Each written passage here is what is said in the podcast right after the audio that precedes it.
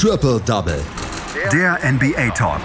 Auf meinsportpodcast.de. In den 90er Jahren, als die New York Knicks noch richtig gut waren, gab es zwischendurch Playoff-Spiele, wo einfach es zwischendurch aufs Maul gab. Ganz, ganz harte Defense. Es wurden die Spieler daran gehindert zu punkten und dann gab es solche Ergebnisse wie 86 zu 83. Moment mal, 86 zu 83, das ist auch das Ergebnis von letzter Nacht zwischen den Milwaukee Nets, mit, zwischen den Milwaukee Bucks und den Brooklyn Nets. Und es war eine Low-Scoring-Affair, aber es war nicht unbedingt 90er Jahre East Coast Basketball. Dazu haben die Utah Jazz das zweite Spiel gegen die LA Clippers gewonnen. Das waren die beiden Spiele aus der letzten Nacht und über die spreche ich jetzt mit Patrick Rebin. Hallo Patrick. Guten Morgen, Andreas. Du hast diese 90er Jahre East Coast Basketball-Spiele hast du gar nicht gesehen, ne? Du bist zu jung. Nee, leider, leider nicht. Ich bin 95er Baujahr. Ja. Ähm, deswegen muss ich dich da leider enttäuschen. Ja, schade. Damals gab es, wie gesagt, äh, leicht Krieg unterm Korb. Es wurde sehr, sehr, sehr, sehr ähm, ja, hart verteidigt und ähm, es wurde den, der Gegner möglichst am Punkten gehindert. Damals wurden allerdings noch keine Dreier geworfen, jedenfalls nicht in dieser Zahl. Heute Nacht haben es die Milwaukee Bucks und die Brooklyn Nets versucht. Insgesamt haben sie über 60 Mal von hinter der Dreierlinie auf den Korb geworfen, aber sie haben nicht getroffen. War es am Ende die harte Defense oder waren es einfach zwei missglückte Shooting-Nächte der, ähm, der Brooklyn Nets und der Milwaukee Bucks, die am Ende zu diesem 86 zu 83 geführt haben? Es war, es war tatsächlich vor allem ein extrem komisches Spiel. Ja, wenn du, wenn du dir den Verlauf des Spiels mal so ein bisschen anschaust, ähm, die Milwaukee Bucks, die sind viel besser in die Partie gekommen, konnten sich dann auch eine 19-Punkte-Führung ins zweite Viertel erarbeiten. Ähm, dort wendete sich das Blatt dann jedoch komplett und die Nets schafften es wiederum, bis auf drei Punkte wieder ranzukommen. Also ähm, die ersten beiden Halbzeiten wirklich äh, komplett gegensätzlich. Ja, in der, in, im, im ersten Viertel im, äh, im ersten Viertel die Milwaukee Bucks viel, viel besser, im zweiten Viertel dann die Brooklyn Nets wiederum viel, viel besser. Ab da blieb das Spiel dann tatsächlich relativ spannend und ja, du hast definitiv recht, also zumindest was die Dreier oder was das Dreier-Shooting der Milwaukee Bucks angeht, das ist momentan überhaupt nicht on point. Ja, 8 aus 27 äh, in diesem Spiel und insgesamt 20 aus 88 ähm, durch die Serie, was schon krass ist, wenn man überlegt, dass sie sonst eigentlich ein relativ gutes Dreier-Team sind. Ja, hatten im Schnitt 14,4 Dreier pro Spiel in der Regular Season, ähm, Franchise-Rekord. Also an sich läuft das bei den Milwaukee Bucks nur in dieser Serie. Da bekommen sie es irgendwie nicht so ganz hin. Ja, gut, aber ich glaube, wir beschäftigen uns anstatt mit der ersten Halbzeit dann doch lieber mit der zweiten Halbzeit, denn die war nämlich wenigstens spannend.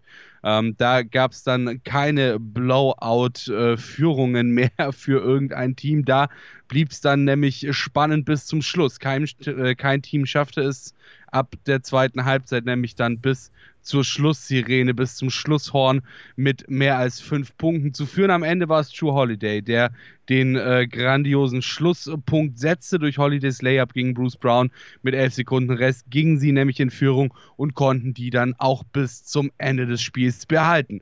Und ja, ohne die Erfahrung von Holiday wäre es das wohl gewesen. Die äh, Brooklyn Nets sind da so ein bisschen davon ausgegangen, dass er kurz vor Ende der Partie noch ein Timeout nimmt, aber stattdessen hat er sich einfach gedacht, hey, da steht nur Bruce Brown, komm, den Layup, den hole ich mir jetzt und ja, am Ende hat es dadurch dann geklappt. Kevin Durant auf der anderen Seite der versuchte das Spiel noch per Basser oder auf den Basser besser gesagt auszugleichen, äh, mit einem Dreier verwarf diesen jedoch schade für ihn.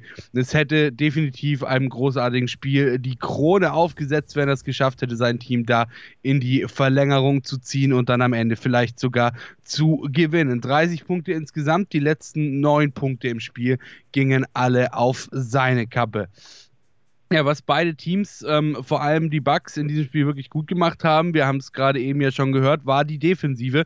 Normalerweise sind es zwei absolute Highscoring-Teams, die beide nicht über 90 Punkte gebracht haben.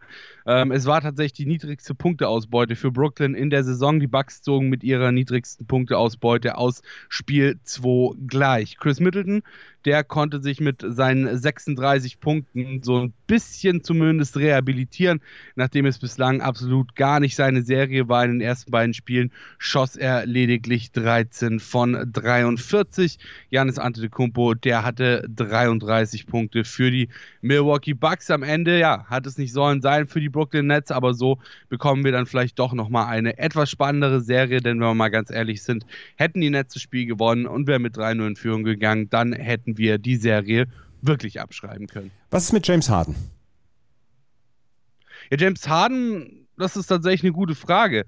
Ähm, momentan sieht es so ein bisschen aus, wie wenn, ähm, wie wenn so dieses, wie wenn dieses Doppelgespann aus Kyrie Irving und Kevin Durant ihn so ein bisschen äh, die Playoffs äh, rettet.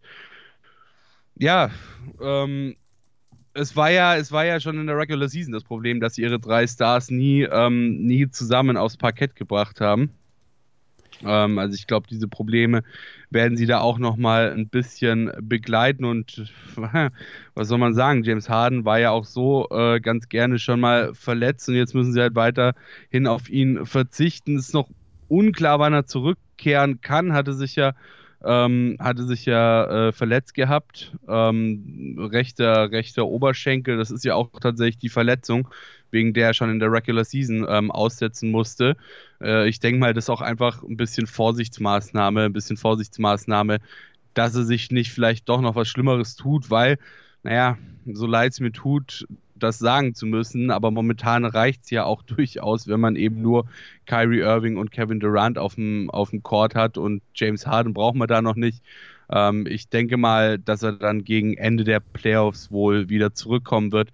Aber momentan sehen sie ja, dass es auch ohne James Harden ganz gut läuft. Äh, insofern eigentlich auch kein Grund, ihn da überhastet wieder zurückzuschicken und dann, wie gesagt, äh, zu riskieren, dass er sich vielleicht doch nochmal schlimmer verletzt. Also es ist noch nicht ganz klar, wann James Harden wieder zurückkommt. Er hat diese Oberschenkelverletzung und ähm, er wird wohl in dieser Serie dann nochmal eintreffen. Aber ähm, die Brooklyn Nets müssen im Moment auf ihn verzichten und sie haben dieses Spiel verloren mit 83 zu 86 und jetzt gibt es Spiel 4 dann auch in Milwaukee und ich bin sehr gespannt, ob es dann wieder so eine Low-Scoring-Affair gibt wie in Spiel 3. Keine Low-Scoring-Affair gab es in Utah. Die Utah Jazz trafen auf die LA Clippers. Nachdem die Utah Jazz dieses erste Spiel gewonnen haben, dank einer fantastischen Leistung von Donovan Mitchell, haben sie sich gedacht, ach komm, machen wir das gleiche nochmal. Wieder eine fantastische Leistung von Donovan Mitchell, aber diesmal hat sein Supporting Cast sehr, sehr gut mitgeholfen mit Jordan Clarkson und Joe Ingles. Ja, absolut äh, grandioser, grandioser Teamsieg hier auch von den, äh, von den Utah Jazz. Ich glaube, die haben uns gestern so ein bisschen zugehört, als wir ähm, die Teamleistung der Phoenix Suns so sehr gelobt haben. Ähm, ja, was soll man sagen? Starker Teamsieg von Utah ähm, zur 2-0-Führung gegen die Clippers ähm, nachdem ich Ihnen ja leider gestern, sorry dafür nochmal, äh, schon ein 1-1 angedichtet hatte. Natürlich gab es erst ein Spiel in dieser Serie und das führen äh, und die Serie führen die äh, Utah Jazz jetzt mittlerweile 2 und 0 gegen die LA Clippers. Die wiederum, ja, die müssten so ein bisschen so ein kleines Déjà-vu von ihrer Serie gegen die Dallas Mavericks bekommen.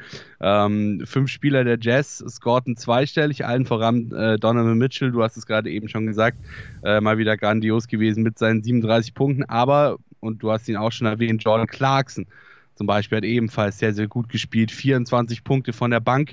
Ähm, ja, das war auch so tatsächlich so ein bisschen nötig, um die Clippers zu stoppen. Diese starke Teamleistung. Ähm, diese starke Teamleistung der Utah Jazz. Äh, bei denen regelten nämlich vor allem die Stars. 27 Punkte Paul George, 21 Punkte von Kawhi Leonard und 29 Punkte von Reggie Jackson. Ähm, die Jazz, die hatten das Spiel quasi fest in der Hand, kann man so sagen. Mitte des vierten Viertels schafften es die Clippers nochmal auszugleichen, verschwanden danach aber wieder sukzessive in einem Loch. Bei zwei Minuten auf der Uhr führten die Jazz dann schon wieder mit zehn Punkten und konnten ihr Spiel so auch routiniert zu Ende spielen. Ansonsten ein Spieler, der äh, vielleicht, ja, ähm, der vielleicht, vielleicht nicht ganz so gut gepunktet hat, dafür aber am anderen Ende des Courts sehr, sehr stark gespielt hat, war Rudy Gobert. Der hat nämlich mal eben 20 Rebounds äh, zu seinen 13 Punkten aufgelegt. Und einer, der dieses Spiel ganz besonders aufgeregt verfolgt hat, dürfte Skip Bayless gewesen sein. Der hat nämlich, äh, der hat nämlich äh, äh Donald Mitchell da einiges an Punkten angedichtet auf seinem Twitter. Ähm, zum Beispiel hat er irgendwann geschrieben gehabt, dass er nochmal für 45 Punkte geht. Irgendwann hat er mal geschrieben, äh, dass wenn er 65 Punkte in diesem Spiel macht oder so oder 60 Punkte in diesem Spiel macht, äh, er, er der König ist sozusagen. Ähm, also Skip Bayless ist sehr, sehr gespannt auf diese Serie, glaube ich. Und ähm, ich hoffe natürlich, dass wir auch gespannt drauf sein können ja, wenn die Clippers es dann wie auch schon gegen die Dallas Mavericks äh, erneut schaffen, wieder zurückzukommen. Die LA Clippers haben auch gegen die Mavericks, du hast es gesagt, 2 zu 0 zurückgelegen, haben hier mit Kawhi Leonard und, Paul George die beiden ja, Superstars gehabt, aber Reggie Jackson hat dann auch noch mitgeholfen. Das Problem ist, Marcus Morris, Ivica Supatz und dann ja auch ähm, der Frontcourt mit Nicholas Batum, DeMarcus Cousins und Supatz und Morris, der hat halt nicht so richtig abgeliefert und die Utah Jazz führen mit 2 zu 0. Jetzt geht's nach LA. Gibt es für die Clippers einen Weg zurück? Ja, mit Sicherheit. Ähm, letzten Endes über ihre Stars und natürlich auch über die Defense, denn du musst es halt einfach schaffen, Donald Mitchell zu stoppen. Ähm, du musst es aber auch gleichzeitig schaffen. Ich meine, man hat jetzt gerade in diesem Spiel auch gesehen, dass eben der Supporting Cast von Donovan Mitchell auch wirklich gute Spiele abreißen kann. Heißt, es kann nicht nur darauf ankommen, dass du Donovan Mitchell doppelst oder so, äh, sondern du musst eben auch dafür sorgen, ja, dass der Supporting Cast von Donovan Mitchell dann nicht die Punkte abgreifen kann, die er nicht bekommt. Ähm, insofern musst du halt einfach äh, harte, harte Defense spielen, harte Defense aufs ganze Team verteilen, ja, dass du eben nicht Spieler wie Jordan Clarkson, der, wie wir gesehen haben, auch mal für 24 Punkte gehen kann, oder Joe Ingles, der ja auch durchaus äh, in der Lage ist, viele Punkte zu machen, dann irgendwo sträflicherweise alleine lässt und äh, das Spiel dann wiederum so herschenkst, ähm, da müssen sich definitiv was überlegen, aber ich meine, es sind halt auch die Clippers, die ja eigentlich bei vielen als, ähm, als, als ja, zumindest Conference Finals ähm, Aspirant in die Playoffs gegangen sind. Also äh, sie sollten da durchaus in der, in der Lage sein, sich was zu überlegen, wie sie das Spiel oder die Spiele dann ab sofort gestalten können. Vor den Playoffs haben viele gedacht, ja, vielleicht sehen wir Clippers gegen Lakers zum ersten Mal in den Playoffs, aber es könnte sein, dass beide Teams nicht die äh, Conference Finals erreichen. Lass uns auf die Spiele von heute gucken. Atlanta gegen Philadelphia steht 1 zu 1. Nach diesem Blowout, quasi Blowout-Sieg der Atlanta Hawks in Spiel 1 kamen die Philadelphia 76ers zurück. Die Sixers sehen nach wie vor so ein bisschen besser aus, auch wenn sie eine katastrophale erste Halbzeit hatten, beziehungsweise katastrophale erste drei Viertel im Spiel 1. Wie bewertest du dieses Spiel heute Nacht? Es hängt alles von Joel Embiid ab, äh, in meinen Augen. Joel Embiid ist so ein bisschen der Faktor, der das Spiel gewinnen und auch verlieren kann, je nachdem, wie er spielt. Ähm, die Sixers, ja, die Sixers brauchen ihn letzten Endes einfach. Gut, im ersten Spiel hat er auch ordentlich gespielt, aber im ersten Spiel äh, sind halt auch einfach die, die Atlanta, die, die Atlanta Hawks als Team abgegangen. Trey Young 35 Punkte, Bogdan Bogdanovic äh, 21 Punkte, Collins ebenfalls 21 Punkte. Ähm, da hatten sie dann nicht unbedingt viel dagegen zu setzen, aber im zweiten Spiel hat man es dann eben auch wieder gesehen. Ja? Äh, Joel Embiid 40 Punkte, Harris 22 Punkte, Curry 21 Punkte. Sie sind einfach ein sehr, sehr variables Team und ähm, die, die Atlanta Hawks, die müssen einfach wach sein. Ja? Die Atlanta Hawks müssen das ganze Spiel über wach sein, müssen da sein und müssen vor allem ihre Punkte machen, denn im zweiten Spiel sah das Ganze dann schon wieder anders aus. Da hatten dann äh, Bogdanovic nur noch 14 Punkte, Collins nur 8 Punkte, Capella nur 10 Punkte. Ähm, da kam dann von der Bank mit Herder und Gallinari zwar ein bisschen die, die Hilfe, aber am Ende halt auch nicht genug, weil Trey Young leider nicht an seine Leistung aus dem ersten Spiel anknüpfen konnte. Äh, Kevin Herter ist, wenn ich das richtig gelesen habe, glaube ich sogar verletzt ähm, und fällt damit jetzt auch aus. Ähm, da fehlt ihnen natürlich dann äh, wieder ein Spieler, der wirklich ein, ja, ein sehr, sehr gutes erstes Spiel auch gespielt hatte. Also es bleibt definitiv spannend, auch in der Serie. Ich muss allerdings sagen, ich gebe die Serie tendenziell eher den Philadelphia 76ers, ähm, einfach alleine aufgrund der, der Erfahrung, ähm, die das Team mittlerweile schon hat, auch in Playoffs. Und äh, weil sie einfach auch ja, durch ihr Line-Up letzten Endes sehr, sehr variabel sind und ähm, da eben auch sehr, sehr viel auffangen können, nur halt eben nicht, wenn Joel Embiid schlecht spielt.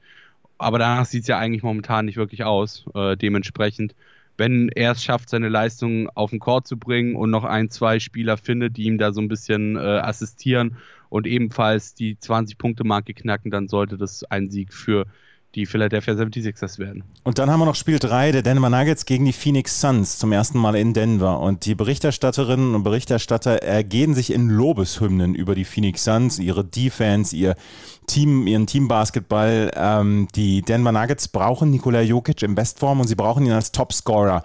Was traust du den Denver Nuggets heute Nacht zu?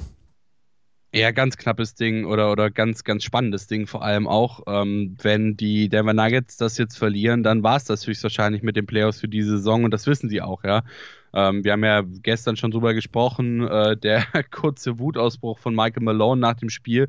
Ähm, äh, wie gesagt, ich bin mir nicht sicher, ob die Spieler seine Message verstanden haben. Ähm, wie du ja auch gestern schon gesagt hast, ähm, wenn die Spieler jetzt sauer auf ihren Coach sind, dass er sie da so deutlich outgecallt hat nach dem Spiel, dann äh, könnte das auch durchaus nicht ganz so eng werden, wie man es vielleicht erwartet oder erhofft. Ähm, ich erhoffe mir tatsächlich ähm, sogar einen Sieg von den Denver Nuggets, einfach nur um die Serie vielleicht doch nochmal ein bisschen spannender zu gestalten. Ähm, ich würde mich natürlich auch freuen für die Phoenix Suns, ähm, wenn sie das Spiel gewinnen würden und, und, und 3-0 in Führung gehen würden.